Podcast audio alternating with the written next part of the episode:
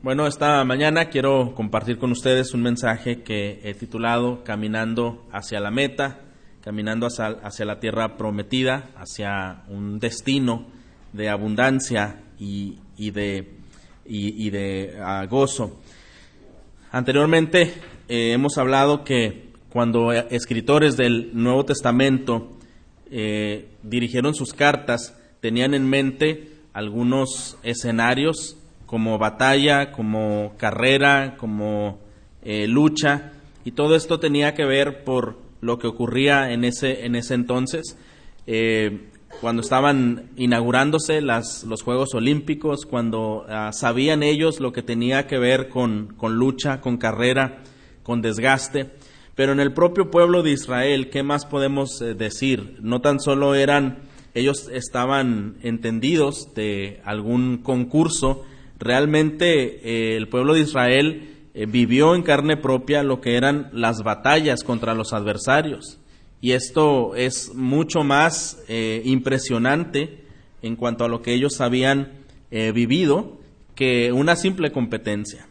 Pero en las competencias ah, posteriores, algo que era común y nosotros hoy la conocemos como carrera de relevos, cuando personas necesitan llegar a una meta, pero es un equipo, no puede ir una persona sola a correr y llegar, sino son varias personas, tres o cinco personas, y tenían que pasarse la estafeta uno a uno.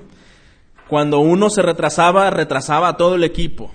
Cuando uno ah, se desviaba, desviaba a todo el, a todo el grupo. Se necesitaba, por supuesto, concentración, se necesitaba también dedicación y se necesitaba un compromiso hacia esa meta. Hoy día, eh, mucho de lo que sabemos acerca del carácter del hombre contemporáneo es que no le gusta esperar, que no puede eh, esperar tanto tiempo para llegar a obtener algo que desea. Y esa impaciencia eh, es la causante que muchas personas, queriendo evitar transitar los pasos continuos, ah, comienzan a hacer toda clase de situaciones incorrectas y atropellos enormes por ah, querer eh, llegar hacia atajos y no hacer las cosas de la manera correspondiente.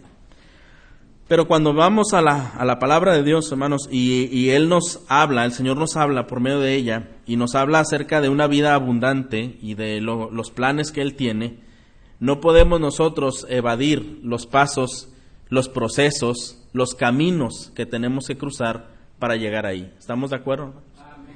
Es necesario eh, vivir, es necesario transitar, es necesario experimentar muchas cosas que aún incluso para nosotros pueden ser incómodas o indeseables para llegar a ese punto de la vida abundante, de la meta en la vida cristiana. Una persona menciona que el sufrimiento es una marca distintiva para llegar y experimentar el gozo verdadero. ¿Y cuántos de nosotros queremos evitarlo a toda costa? ¿Verdad? Creo que todos eh, quisiéramos tener momentos buenos todo, todo el tiempo, quisiéramos que las cosas marcharan bien, desearíamos eh, que en nuestra vida no experimentáramos días tan difíciles, días tan oscuros, pero esto no puede ser posible. Aún el Señor los permite con grandes propósitos. Y esto es algo que nos llena de, de fe, de esperanza, sabiendo que el Señor tiene todo en control, aún en nuestros días que puedan ser eh, difíciles. Y no tan solo días difíciles, hay días que puede haber también eh, angustia, esto lo vemos mucho en el pueblo de Dios, y vamos a ver cuál era el plan que el Señor tenía para ellos. En el versículo 5, Josué dice algo bien importante. Josué le dice, santificaos, porque Jehová hará mañana maravillas entre vosotros. ¿En qué punto se encontraban ellos aquí? Vamos a observar el proceso que vivieron los israelitas antes de ir y por supuesto de llegar hacia Canaán. Ellos habían estado en Egipto, ahí estuvieron en esclavitud muchos años, rodeados de idolatría, de paganismo, de incredulidad, de maldad, y todo ese tiempo ellos habían, se habían impregnado de toda esa cultura, de toda esa influencia y por lo tanto ellos habían aprendido y habían expresado mucho de estas cosas. Después de Egipto, el Señor, cuando los sacó, los llevó al desierto y sabemos que estuvieron ahí 40 años. 40 años que fue una constante prueba, suspendidos en el mismo lugar, básicamente sin poder avanzar. Israel fue llevado ahí para aprender acerca de Dios, acerca de su carácter, y fue reprendido por Dios hasta que pudieran desintoxicarse de todas las cosas que ellos habían aprendido y que habían ingerido mientras estaban en Egipto, de su idolatría y paganismo, y vemos cómo en el desierto ellos eh, expresaban tanta murmuración y eso eh, hablaba tanto de dónde estaba su corazón, muy lejos de donde debería de estar. Deuteronomio 8.2 nos dice la razón, ¿verdad? Porque el Señor los llevó al, al, desierto, para afligirte, ¿verdad? Para, para conocer qué había en tu corazón. Vamos un momento ahí, Deuteronomio capítulo 8, versículo 2.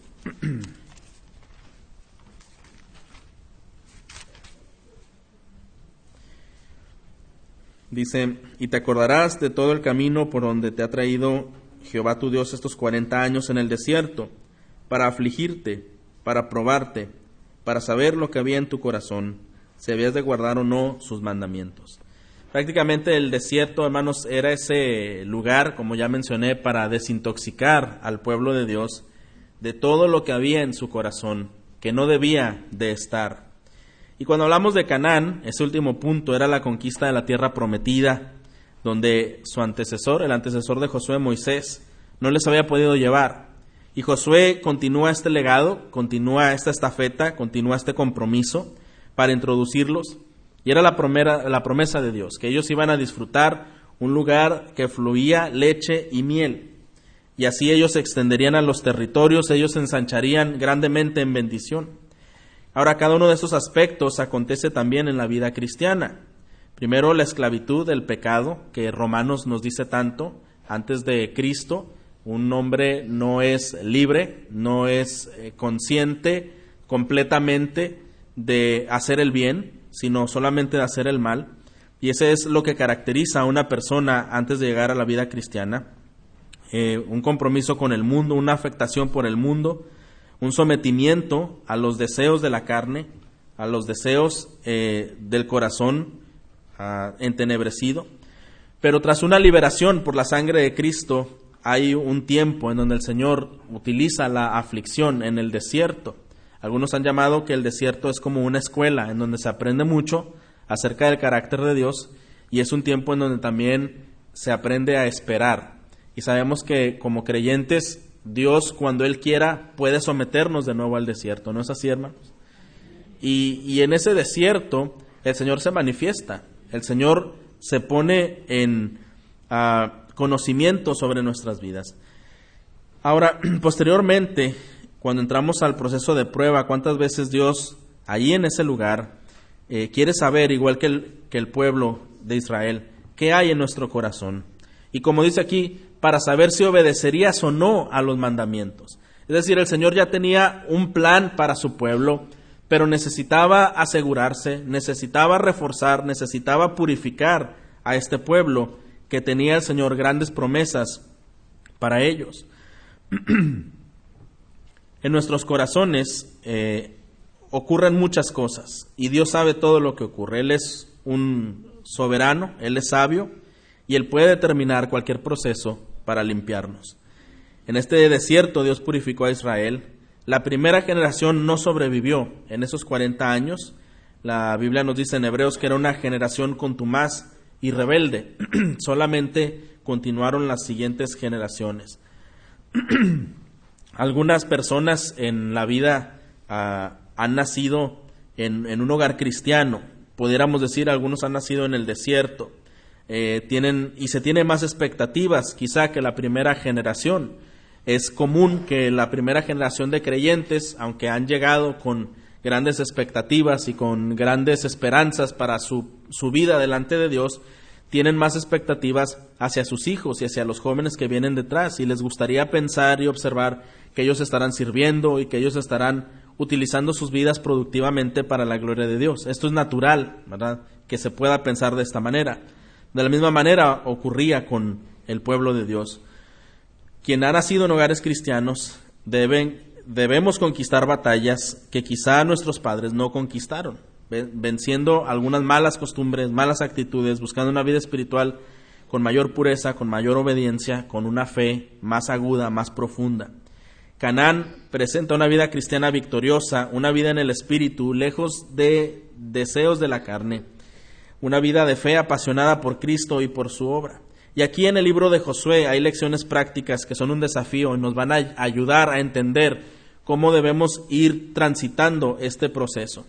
Una vida en el Espíritu es una vida de obediencia y es una vida de santidad. Este concepto es el que Dios siempre ha tenido en mente acerca de sus hijos, acerca de Israel, acerca de nosotros el día de hoy como un pueblo propio, celoso y de buenas obras. Eh, en este versículo 5, Josué dijo al pueblo, santificaos, la palabra que sería como completa sería como santificaos el día de hoy, porque Jehová hará mañana maravillas entre vosotros. Implica un tiempo, implica que está hablando en tiempo presente, ¿verdad? Y Israel, próximo a vivir la victoria, a conquistar Canaán, se había, eh, estaban a punto de experimentar esa grandeza de Jehová en sus vidas, pero tenían que hacer algo primero, santificarse ese día para poder experimentar, para poder disfrutar, para poder glorificar la grandeza de Dios que estarían a punto de experimentar. Dios quiere hablarnos hoy a nosotros, eh, un poco antes quizá de experimentar las bendiciones de Dios, a una gran proporción, un consejo que el Señor nos da es santifícate el día de hoy. Es la invitación que hace al pueblo es un desafío para completar el destino que el Señor ha marcado en la vida de cada creyente. Así que tenemos un destino que completar que ha sido determinado por el sabio eh, y su gracia e instrucción nos ha de acompañar. ¿Cómo podemos llegar a este destino preparado de bendición y de gozo? Vamos a ver cuatro principios de cómo el creyente debe caminar para llegar hacia la vida abundante, hacia la vida victoriosa y número uno es primero creer en el plan presente de Dios. Vamos a Josué capítulo 1, creer en el plan presente de Dios.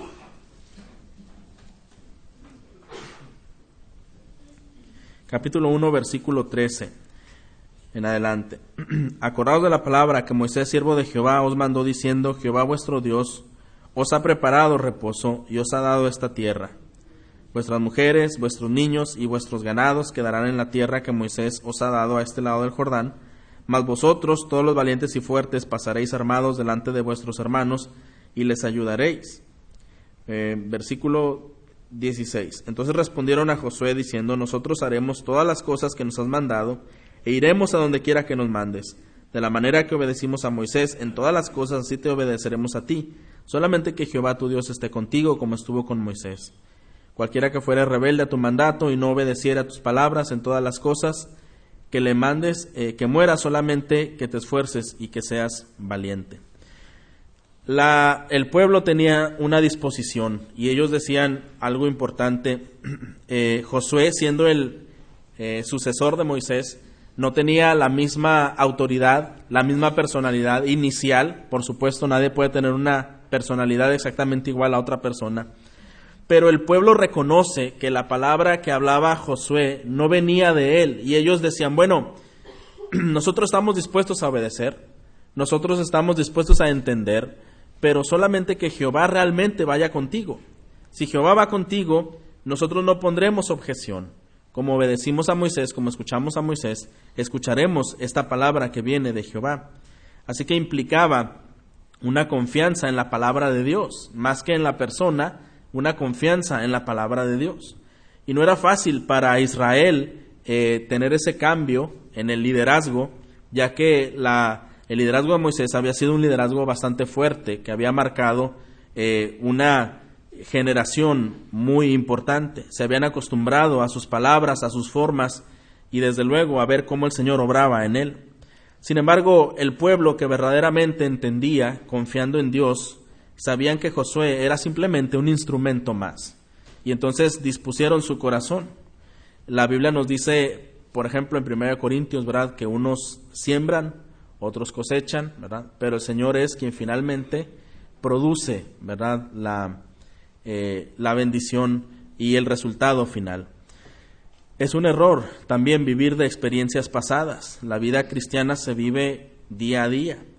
Ah, cuando nuestro corazón y nuestra mente solamente se remonta a sucesos pasados, en añoranzas y quizá en comparaciones, eh, esto no nos habla de que estamos entendiendo cómo se vive, ¿verdad?, la vida cristiana. La vida cristiana es importante cada día. Lo fue antes, lo es hoy. ¿Estamos de acuerdo, hermanos? Y, y es, es algo equivocado cuando una persona eh, muy nueva, muy contemporánea, desprecia el pasado porque no lo vivió. La gente que vivió en el pasado, en la vida cristiana, hablando en una familia, hablando de una iglesia, hablando de un evento, pudieron saber las grandes bendiciones que el Señor produjo en el pasado y pueden estar contentos con ello. No se trata de un menosprecio, pero la gente que ha vivido todas esas experiencias tampoco puede menospreciar a los que no lo han vivido y decir, bueno, es que tú te perdiste de todo esto. El Señor tiene sus tiempos para cada persona.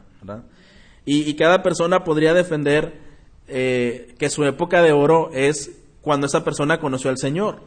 Haya sido la década que haya sido, haya sido el momento que haya sido, porque, por supuesto, cuando el Señor llega a nuestras vidas, para nosotros es nuestro mejor momento, ¿no es así?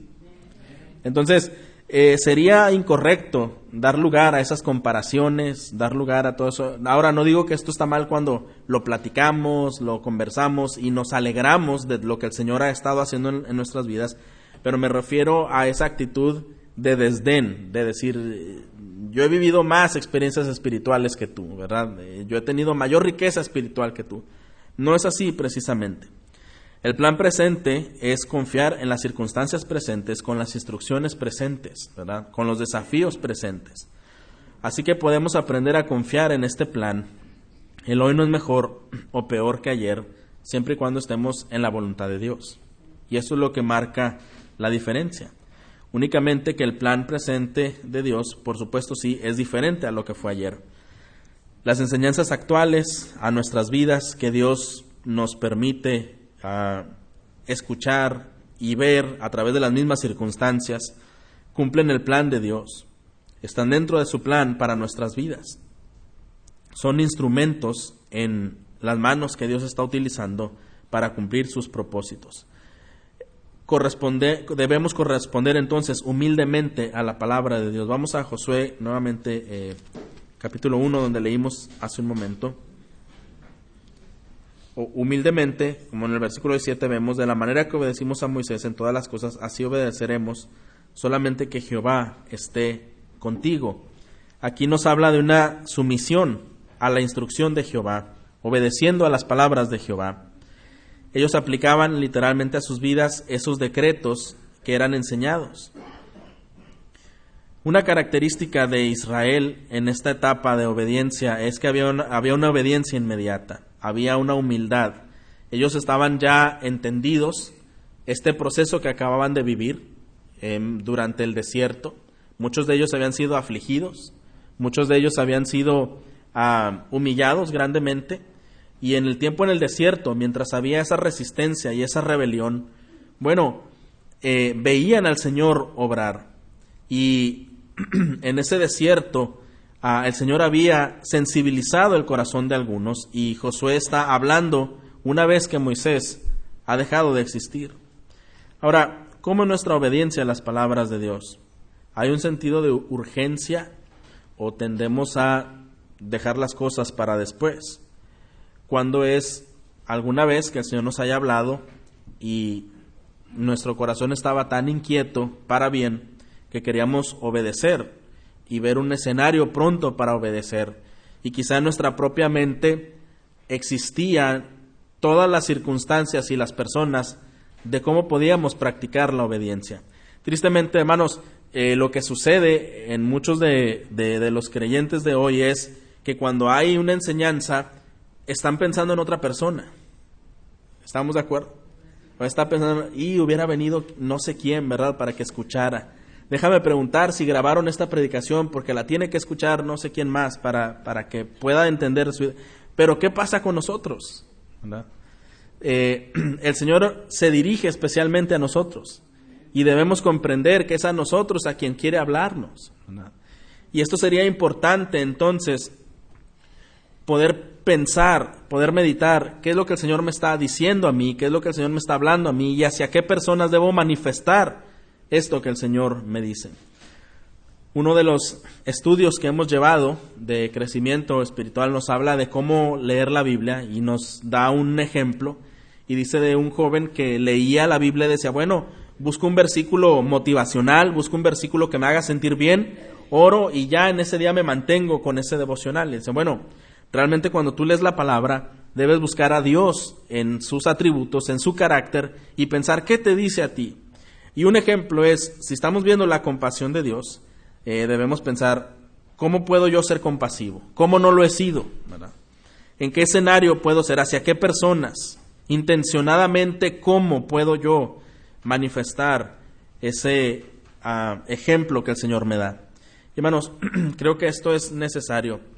Algo que escuchaba yo ayer en una predicación que estaba ah, oyendo, eh, decía el predicador, a veces las personas cuando están oyendo una enseñanza se quedan con eh, algún chiste, se quedan con alguna impresión, con algún chisme, y todo eso es lo que se, se mastica durante la semana y la palabra de Dios simplemente es desechada.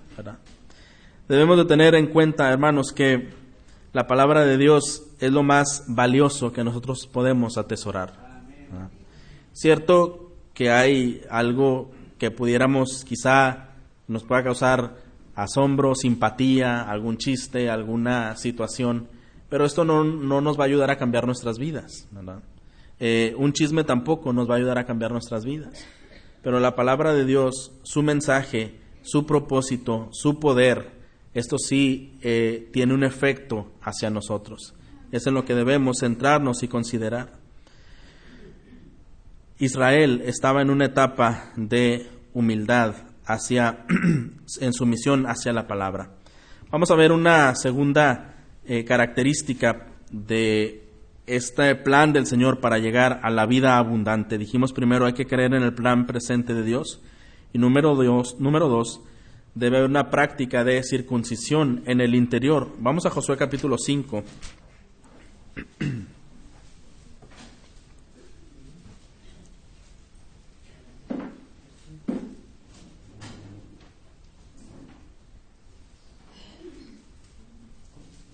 Versículo 2.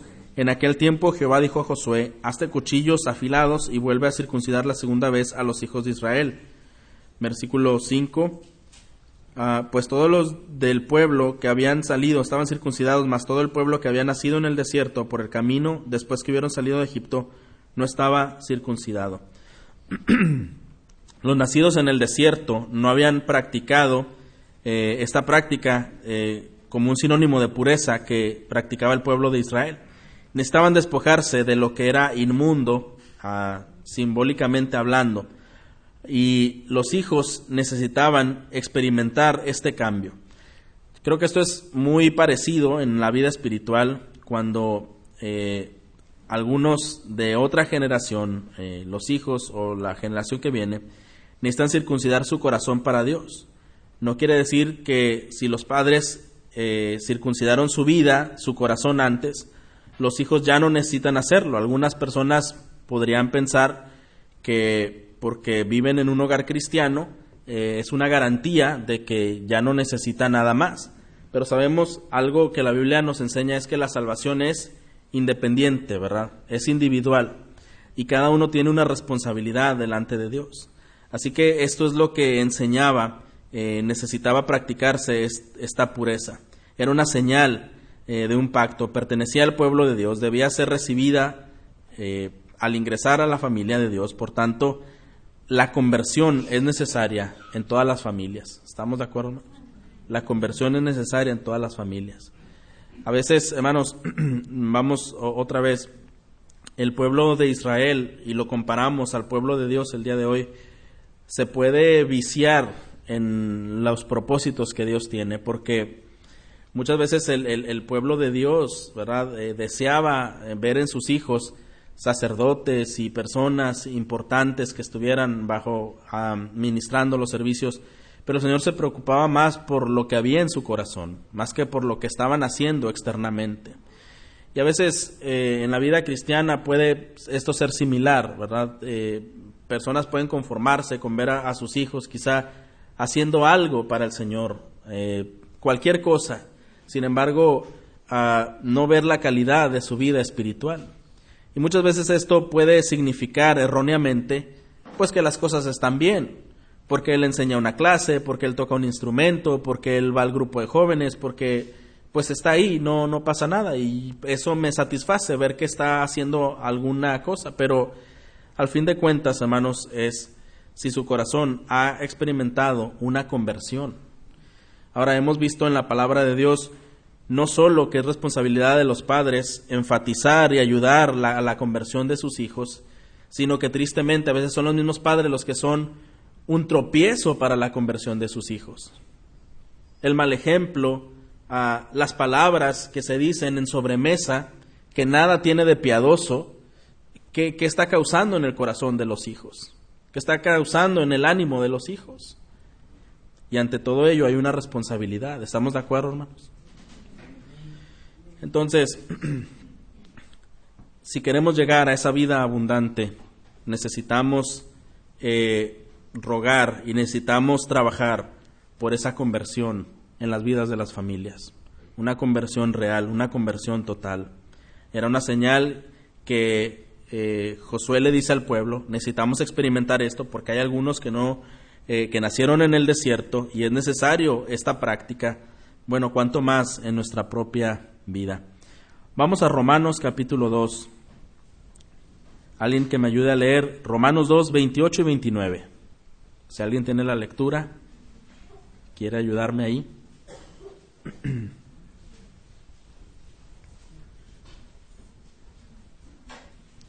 Gracias.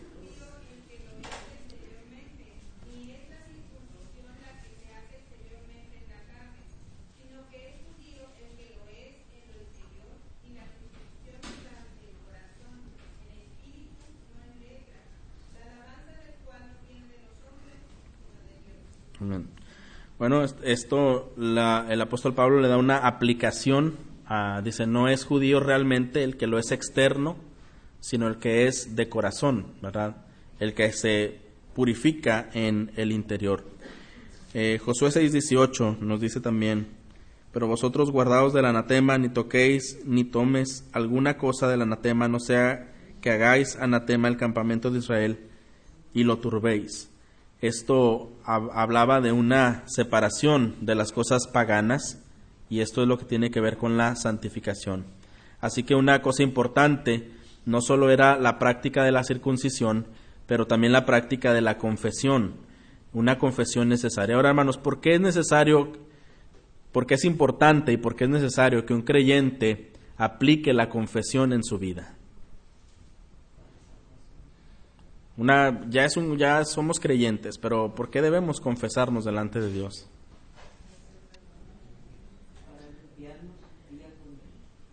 ¿Por qué necesitamos confesarnos si nosotros ya no pecamos, verdad? Esto no es una realidad, ¿verdad? Si decimos que no tenemos pecado, le hacemos a Él mentiroso. Ahora, cuando escuchamos estas palabras, decimos, ah, y hay una licencia para pecar y hacer entonces, ¿verdad? Fin, cuando dicen que somos pecadores, eso significa que, entonces, no, lo que pasa, hermanos, es que el Señor nos conoce bien, ¿verdad?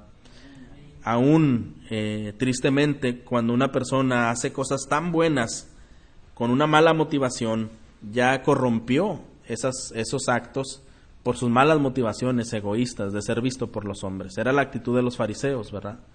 Una pulcritud, una piedad, una apariencia, pero solamente era externa para agradar, para impresionar a los hombres. Pero como el Señor Jesús les habla fuertemente, conociendo la dureza, la terquedad que había en su corazón, inclusive la incredulidad que había en su corazón.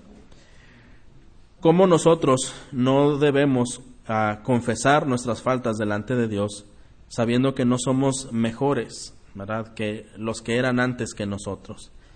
Eh, cuando nos ponemos a meditar, quizá en la noche, de las cosas que no hicimos bien, de las que pudimos haber hecho mejor, creo que va a salir una lista muy larga, ¿verdad?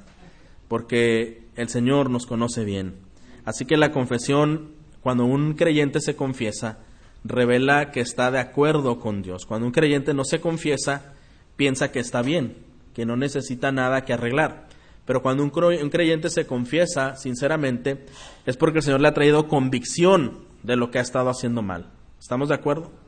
El Señor le ha traído convicción y el Señor le ha traído ese sentir para arreglar su vida delante de Dios. La confesión debe ser hecha entonces con un sentido de contrición y también de arrepentimiento.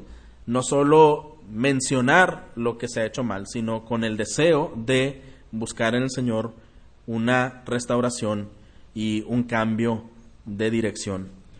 Eh, otra cosa que vemos aquí es el cortar de raíz los pecados eh, predominantes.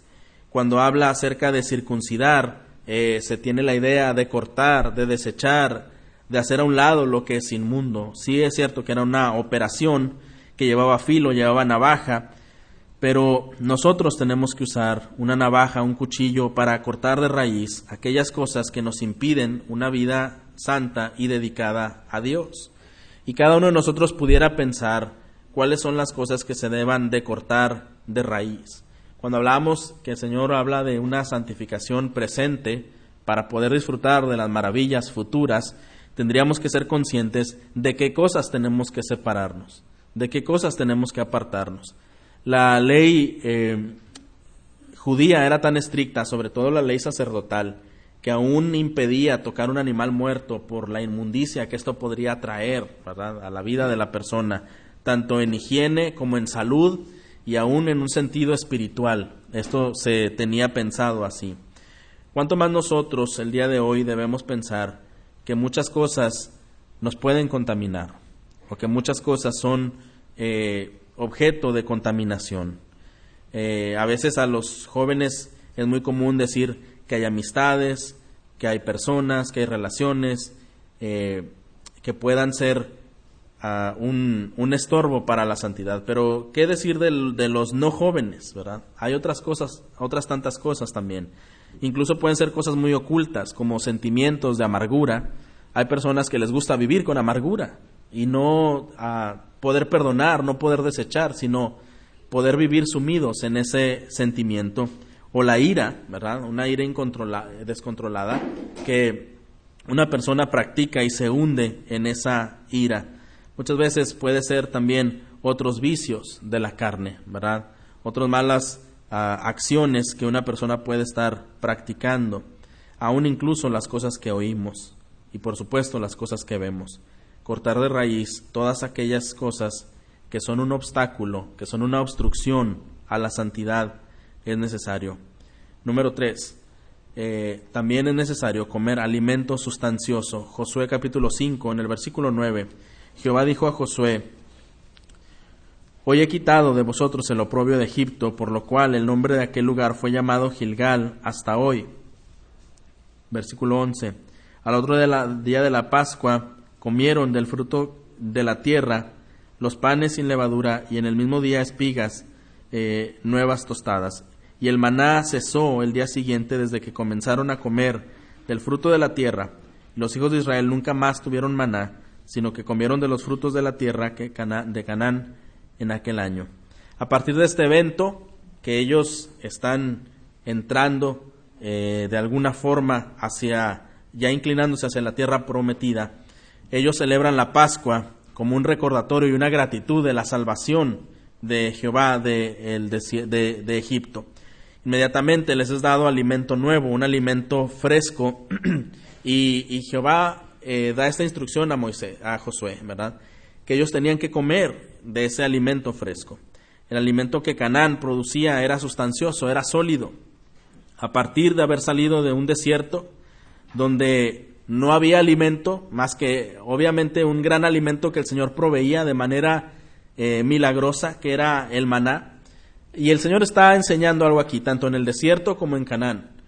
Come cosas frescas. Ellos cuando estaban en Egipto y salieron y llegaron al desierto y no vieron nada, decían, bueno, en Egipto estaban las ollas de carne, ¿verdad? Ahí comíamos, comíamos en abundancia y aquí no hay nada que comer y no hay nada que beber y nos vamos a morir de hambre. Y el Señor quería enseñar algo. Por muy austero que una persona se encuentre, el lugar en donde uno esté, eso no va a limitar la bendición de Dios. ¿Estamos de acuerdo, hermano? Eso no va a limitar la bendición de Dios. Ellos comieron mejor en el desierto y en Canaán que cuando estaban en Egipto. La incredulidad no les permitía ver eso. O sea, ellos llegaron, vieron el escenario tan negativo y sacaron muy rápidamente sus conclusiones, como normalmente lo hacemos nosotros también. Pero el Señor quiso enseñarles, mira, en medio del desierto donde no hay nada, puedes experimentar la más grande bendición de Dios. Y eso es algo, hermanos, que lo debemos de experimentar. Es, es muy triste cuando una persona se queja mucho. Se queja porque no tiene mucho dinero, porque no tiene un gran trabajo, porque a otros les va bien. No podemos saber cómo viven otras personas. La Biblia nos dice la bendición de Jehová es la que enriquece y no añade tristeza con ello. Hablando con algunas personas en, tiempo atrás, hemos llegado a una conclusión. Muchas veces donde cuando no ha habido suficiente ingreso económico, cuando no ha habido muchas cosas, pero una persona está aferrada al Señor, es cuando ha experimentado sus momentos de mayor júbilo en su vida espiritual. Y nada tiene que ver con cuestiones externas, hermano. Pero esto nosotros lo debemos de creer y lo debemos de entender.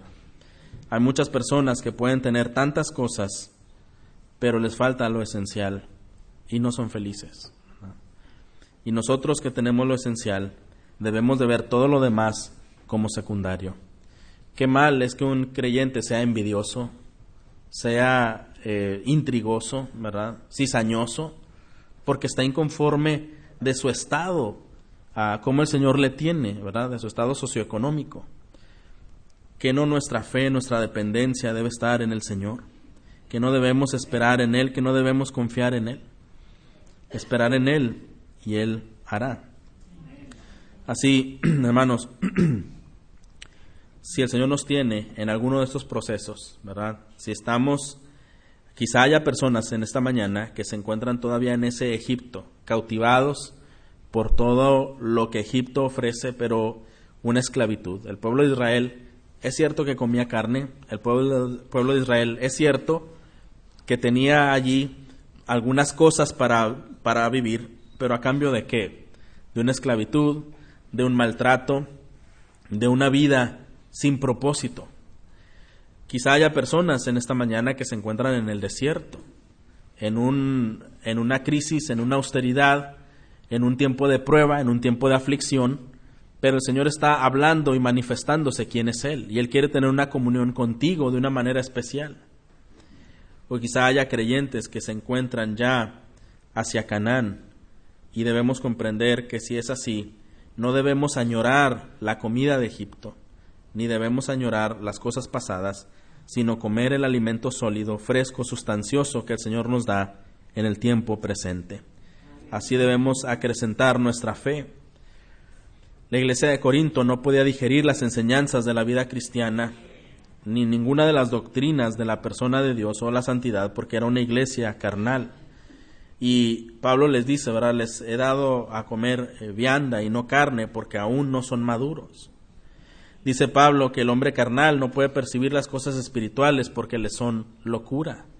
Las tergiversa, las cambia, no comprende en realidad lo que la palabra está diciendo. Hay un, me acuerdo de un discipulado que se enseñaba a jóvenes cuando yo participaba en una, en una misión antes de llegar aquí y me llamaba la atención porque los nombres de ese discipulador en un estudio bíblico que llevaba una progresión. Entonces, leche era eh, el primer manual que había que ver, eran como seis, siete lecciones. Ah, y había uno que era pescado y había otro que se llamaba carne.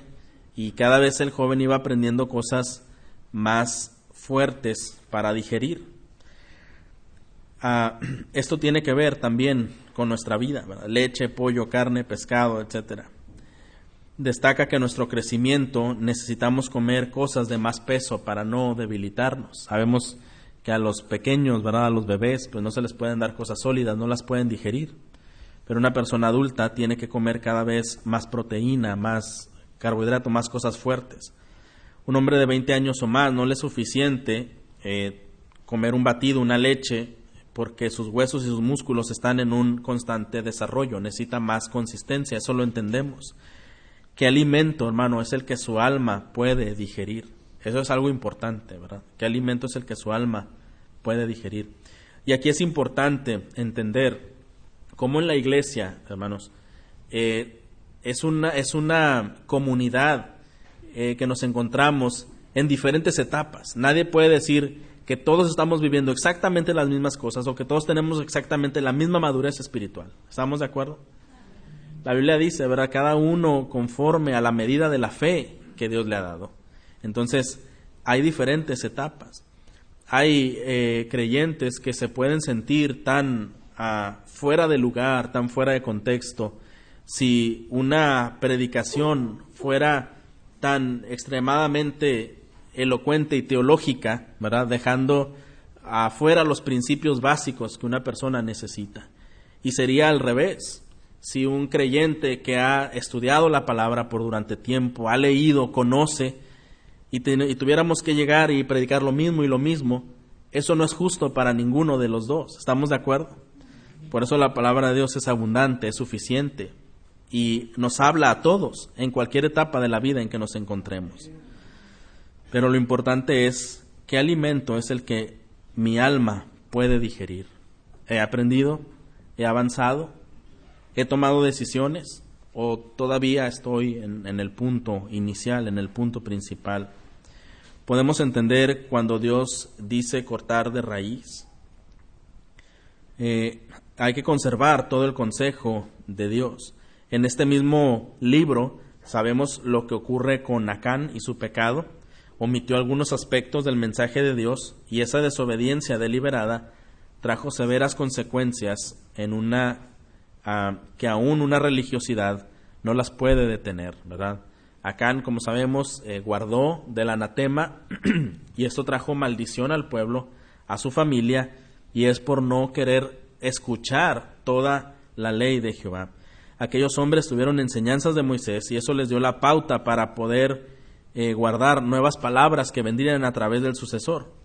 Ahora, eh, nosotros debemos preguntarnos, ¿retenemos el consejo de Dios? ¿Contiene suficientes versículos palabras, mensajes en tu almacén personal? ¿Cómo podemos llegar a la vida abundante? ¿Cómo podemos llegar a la vida eh, de gozo? ¿Cómo podemos completar este destino? Dijimos hay que creer en el plan presente de Dios. Debemos practicar la circuncisión interior. Debemos comer alimento eh, sustancioso y, y sólido. Y número cuatro, para terminar, debemos caminar en una dirección ascendente hacia la meta un cambio de dirección. Israel daba vueltas y vueltas en su estadía en el desierto. No estaban listos para salir a conquistar la tierra prometida. ¿Cuántas veces nos ha pasado, hermanos, que cuando el Señor nos tiene en un punto y no nos permite avanzar, quizá eso nos traiga frustración? Es que yo ya tengo tantos años y ¿por qué no todavía no salgo de aquí, verdad? ¿Por qué no tengo un ascenso en mi trabajo o en mi vida espiritual? ¿O por qué no han visto lo bueno que soy? Bueno, el Señor sabe que no estamos listos. Y es necesario estar ahí, repasar y reafirmar y comprender. Porque de otra forma sería peligroso para nosotros. No estaba listo aún para salir a conquistar la tierra prometida. Pero un cambio de dirección es lo mismo que un cambio de metas. En Colosenses 3 nos dice que si hemos resucitado con Cristo debemos buscar las cosas de arriba donde está Cristo sentado. ¿Hacia dónde se dirige usted? ¿Está en una rotación? ¿Está eh, en un perímetro dando vueltas? ¿Está tristemente en un retroceso, añorando, como el pueblo de Israel, las carnes de Egipto? ¿O está en un ascenso hacia Canaán? Hermanos, cualquier dirección un creyente puede tomar. Puede estar rotando eh, sin llegar a ningún lado. En el peor de los casos puede estar retrocediendo. Y en el mejor de los casos, cuando es un creyente obediente y lleno de la palabra del Señor, estará avanzando hacia los propósitos que Dios tiene para él. ¿En dónde nos ubicamos nosotros? ¿Dónde se ubica usted? Está atrapado en una esclavitud de la cual se ha acostumbrado y no quiere salir, está en un desierto en donde sí quiere salir, pero no está dispuesto a hacer las primeras cosas para poder salir de ahí, o está claramente caminando hacia una línea ascendente de los planes de Dios. Una persona dijo, si vamos caminando hacia el cielo, caminemos entonces hacia esa dirección única y exclusivamente. Él decía, si tú quieres llegar a una dirección, pero tomas una ruta contraria, además de que vas a perder tiempo y puedes perderte, quizá ya no vas a llegar a la dirección. Y eso pasa a veces en la vida cristiana, que podemos suspender nuestra obediencia, distraernos, desviarnos, y quizá esto no nos permita cumplir los propósitos de Dios. Concentremos nuestra vida en Él. La concentración es una atención constante a su voz. La concentración es una esencia pura que se dedica a escuchar, a entender. El pueblo judío comenzó concentrándose en la voz de Jehová. Al principio pronunciada por Moisés, resistían un poco a Josué hasta que ellos comprendían que era la voz del Señor. La implicación en nuestros días es ser completamente atentos, reflexivos, obedientes a los deseos del Padre que nos da su gracia para ser sostenidos en cada reto de la vida cristiana, caminando hacia la vida abundante, hacia la vida gozosa. Finalmente Canaán era esa promesa que el Señor había dado, donde ellos comerían alimento fresco, donde ellos poseerían la, tierra prometida, donde ellos eh, plantarían y cimentarían su ah, presencia en ese lugar. El Señor tiene muchas ah, metas y propósitos para los creyentes, hermanos, pero es necesario caminar ese proceso, es necesario ir paso a paso, es necesario obedecer, salir de la esclavitud, purificarnos en la austeridad, en la aflicción, en la meditación de la palabra y finalmente llegar a una vida victoriosa de obediencia, de gozo en la tierra prometida. Que el Señor nos permita, hermanos, un discernimiento en su voluntad.